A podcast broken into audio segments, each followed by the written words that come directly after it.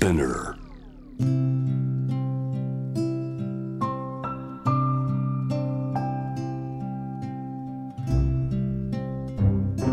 藤原信也新東京漂流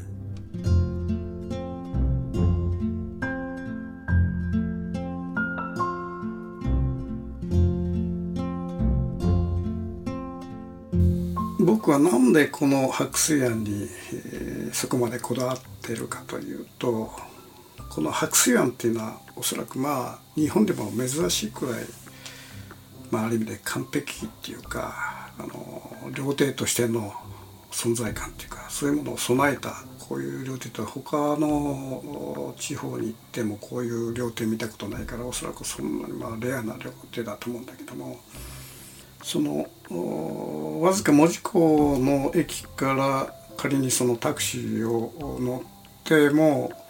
10分か15分の場所なんだけどももうそこは山の中なんですよ。でずっと通りから大通りから山道を入っていくとそうするとねこの山が徐々に徐々にこの蛇行した道を通りながら周りにうっそうとした木々がね森がずっと現れてその森の中をずっと蛇行しながら車で行って、えーやや上に達した時にこう下り坂になってその向こうに白水庵という、えー門が見えてくるんですね。でこの白水庵の書書ですねもあの文字これがねまたいいんだ。遊び文字っていうかねこうまあシャラツにこう遊んでるわけだよ。くるくるくるっと書いて。で僕も書をやるからこの良さっていうのは僕なりにこう評価できるんだけども。なかなかねこういう遮奪な遊び文字っていうのは難しくてねおそらくこのできた当時60年前におそらく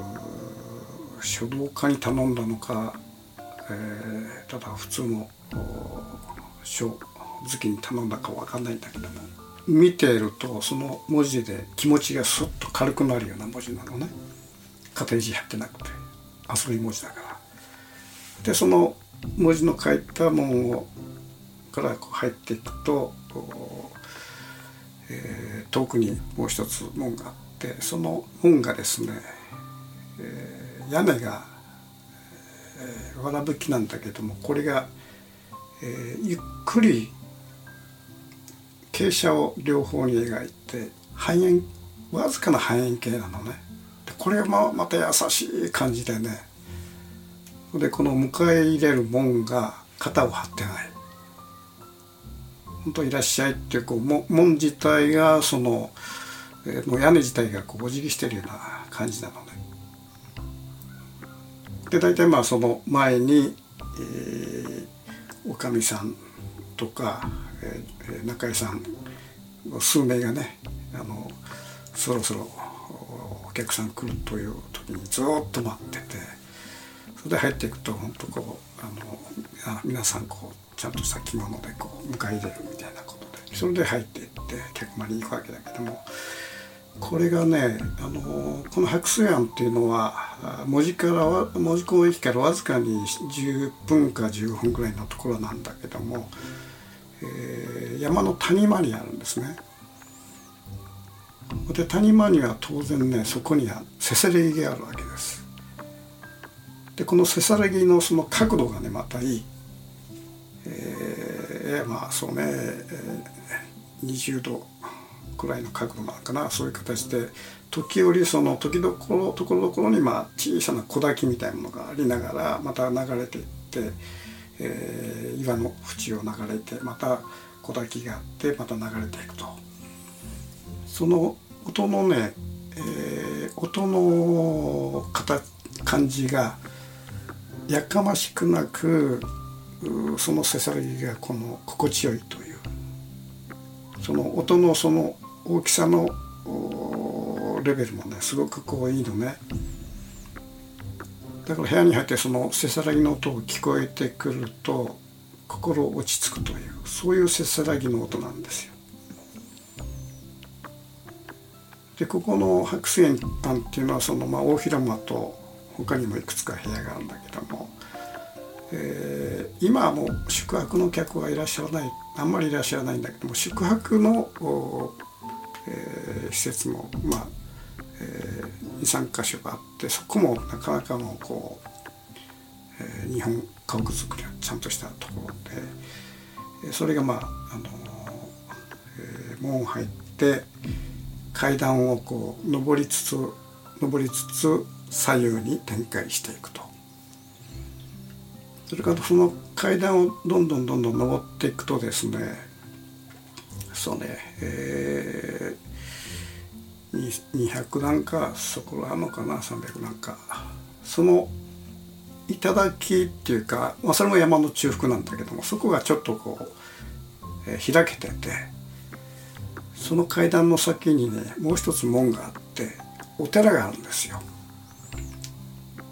小さなお寺ね町寺。それその寺がまあなんかこうその両手と一体化したような感じがあるわけですね。それからさらにそのお寺の回り込んで、えー、ちょっと小池があって登っていくとそこには小さな神社があるわけです。だから白水庵の階段を上っていった頂にはお寺がありさらに一番長寿な神社があるというその全てを含めてこの白水庵があるわけですね。そのお辞儀をしている、えー、門をくぐって、えー、まあ大広間に入るとですね大広間の片方は全部ずっとこの昔のガラス戸でガラスの向こうには、えー、小さな、えー、せさらぎがずっと流れててそのせさらぎを囲うようにもみじだとかとか木々がですねこの見えてその木々の間に間にその、えー、せさらぎが見えるというそういうこう絶妙なシチュエーションですね。だからこういうあのシチュエーションなかなかねあの作ろうと思ってもなかなか作れないっていうかよくここまで知性を見立てて、えー、作ったなというその最初にこう発案してここでここで作ろうといった人のなんか眼力というかなそれはまあ素晴らしいなと思うんだけどもまあこの風流の極致っていうかそういうことが楽しめる料亭でここに僕はまあ高校時代からもう足へ通ってその蛍のね記憶も頭の中にあるんだけども。まあもう一つあの両手で大切なことはいわゆる部屋のしつらいだとかそれからその当然のことながらその、えー、中井さんだとかおかみさんのこの立ち居振る舞いですよね。でこれもね食事をいただきながら時々その中井さんが入っていらっしゃってまあちょっと話の輪にちょっとほんのちょっと加わったりとかするんだけどもやっぱりこのおかみさんがちょっと話に加わるとねなんかそこに心があるっていうかっぱり中井さんはこう職業柄接してるというところだとやっぱどこでも見える。これはしょうがないんですけどもそのおかみさんが入ってきた時にいわゆるこう出過ぎずにちょっとこう話を聞いてこう愛の手を打つみたいなその姿佇まいっていうかな。それがその単にその職業柄そんなそういうふうにしてるんじゃなくてその人の話をちょっと心で受け止めて、え、自分の気持ちで返すというその何て言うかな人間味っていうかその心が見える。それがやっぱりあの食事の場をですね、えー、すごくこうゆったりしたものにするという。昨今そういうその会話のできるそのおかみさんがですねなかなかあのなんか少なくなってきててまあ、もう一つ言えることはこれおかみさんの佇まいっていうか、まあ、美人でなくても何らかの愛嬌を持った方でなきゃちょっとね、あのお客さんも今日が乗らないっていうことがあるわけだけどもこの白水庵のおかみさん先代のおかみさんも今のおかみさんもその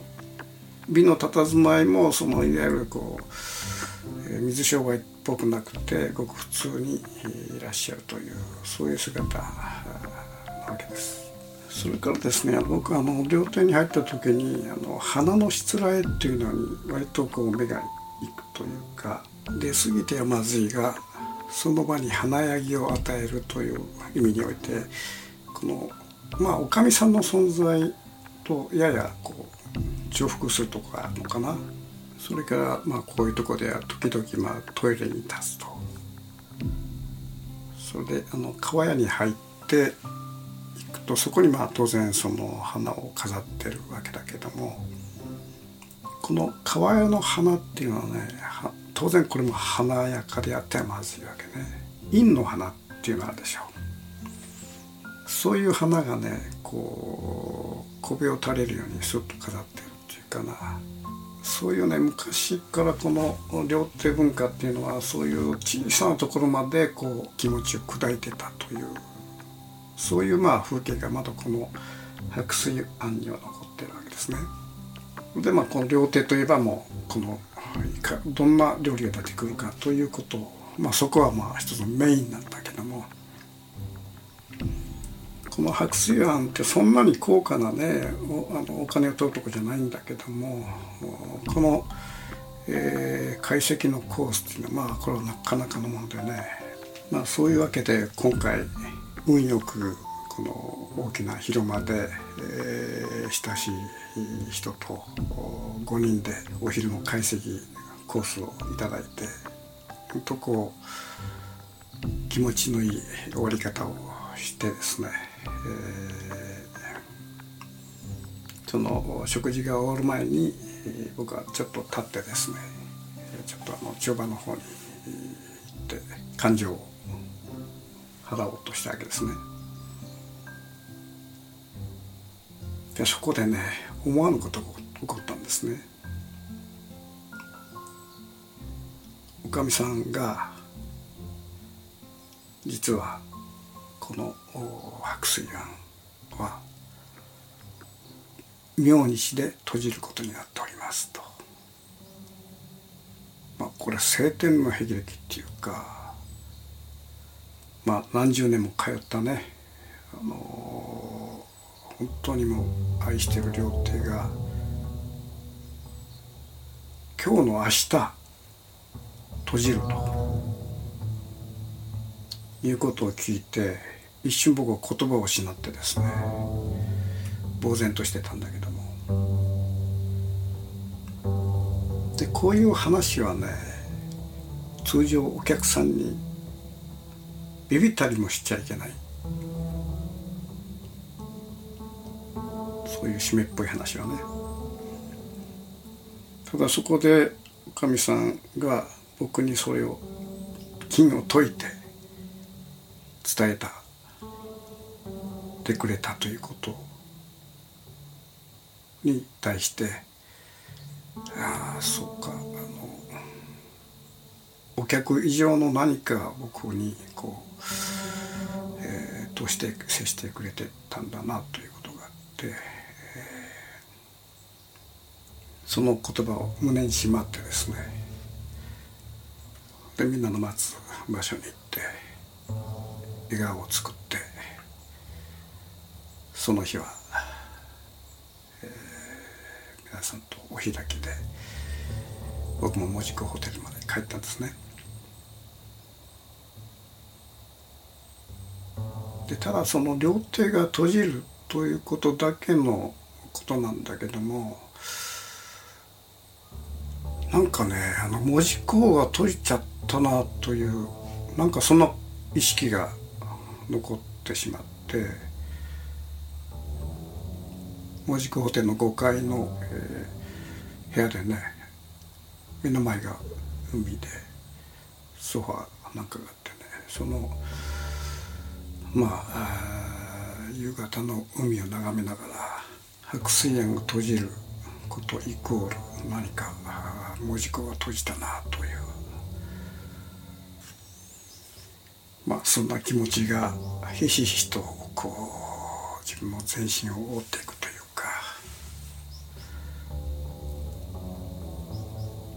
だから心についてですね、えー、白水庵に行くか行かないかの顛末を事細かに僕が話したのはですね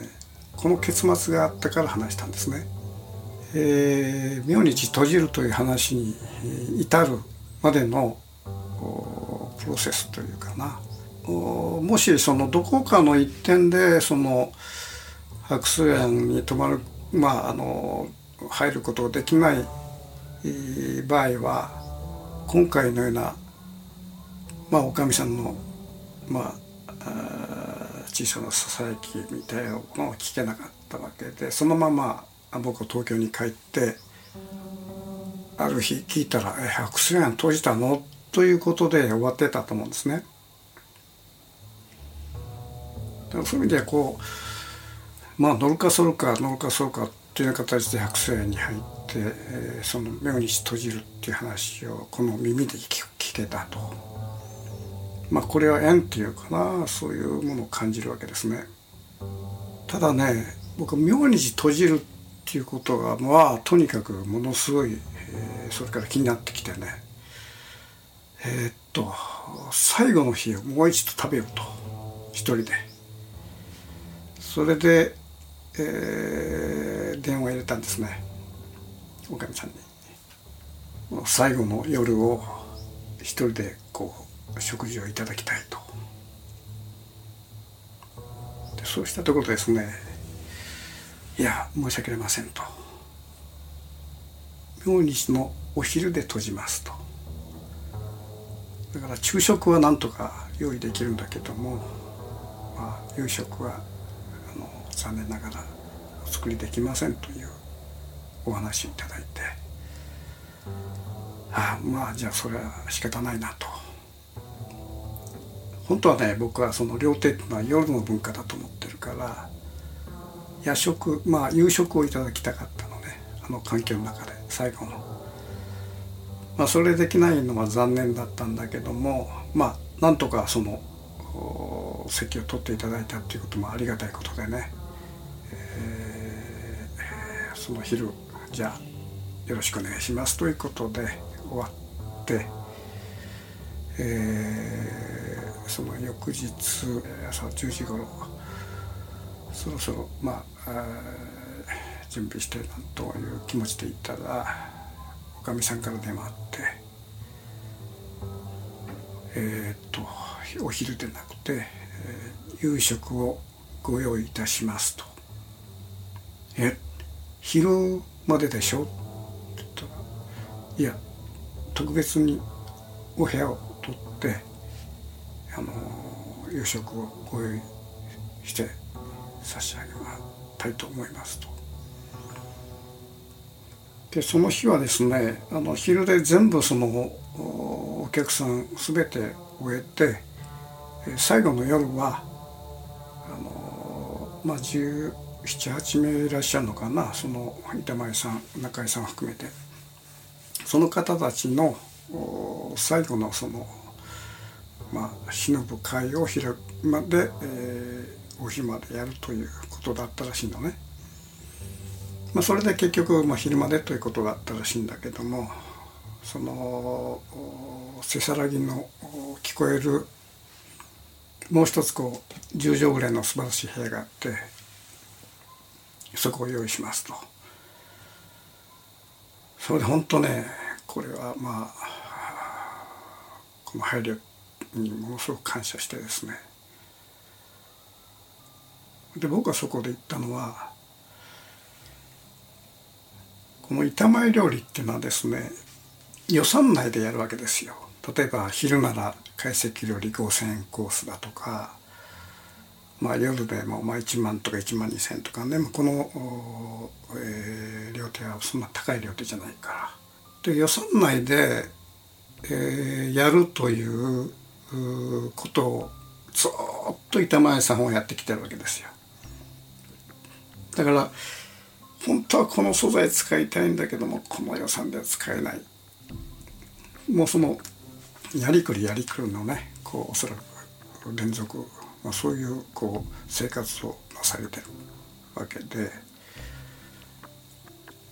で僕はねその時言ったのは最後の夜板前さん好き勝手やってくれと。もう何でもいいと。好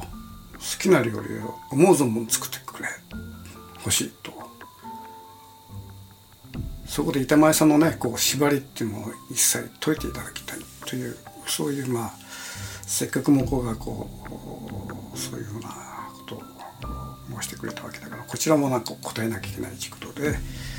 まあ、思うままの料理を作っていただきたいと、まあ、そういうことで、えー、その日の夜ですね。あの入ったのが6時過ぎですが入って、えー、部屋がねなかなかこういい部屋でねやっぱりそのせせらぎの横で2階だから真横だとねこのせせらぎの音が結構うるさいんだけどね2階だから本当いい感じで聞こえてくるんですよ。でその部屋にね通されてそれで、えー、おかみさんがやってきて、まあ、いろいろ話をお聞きしてまあその料理の前にね締めっぽい話ってあんまりいいことじゃないからまあいろんな笑い話してですね。からまあ次から次に料理が運ばれてくると。最後の料理ですよ。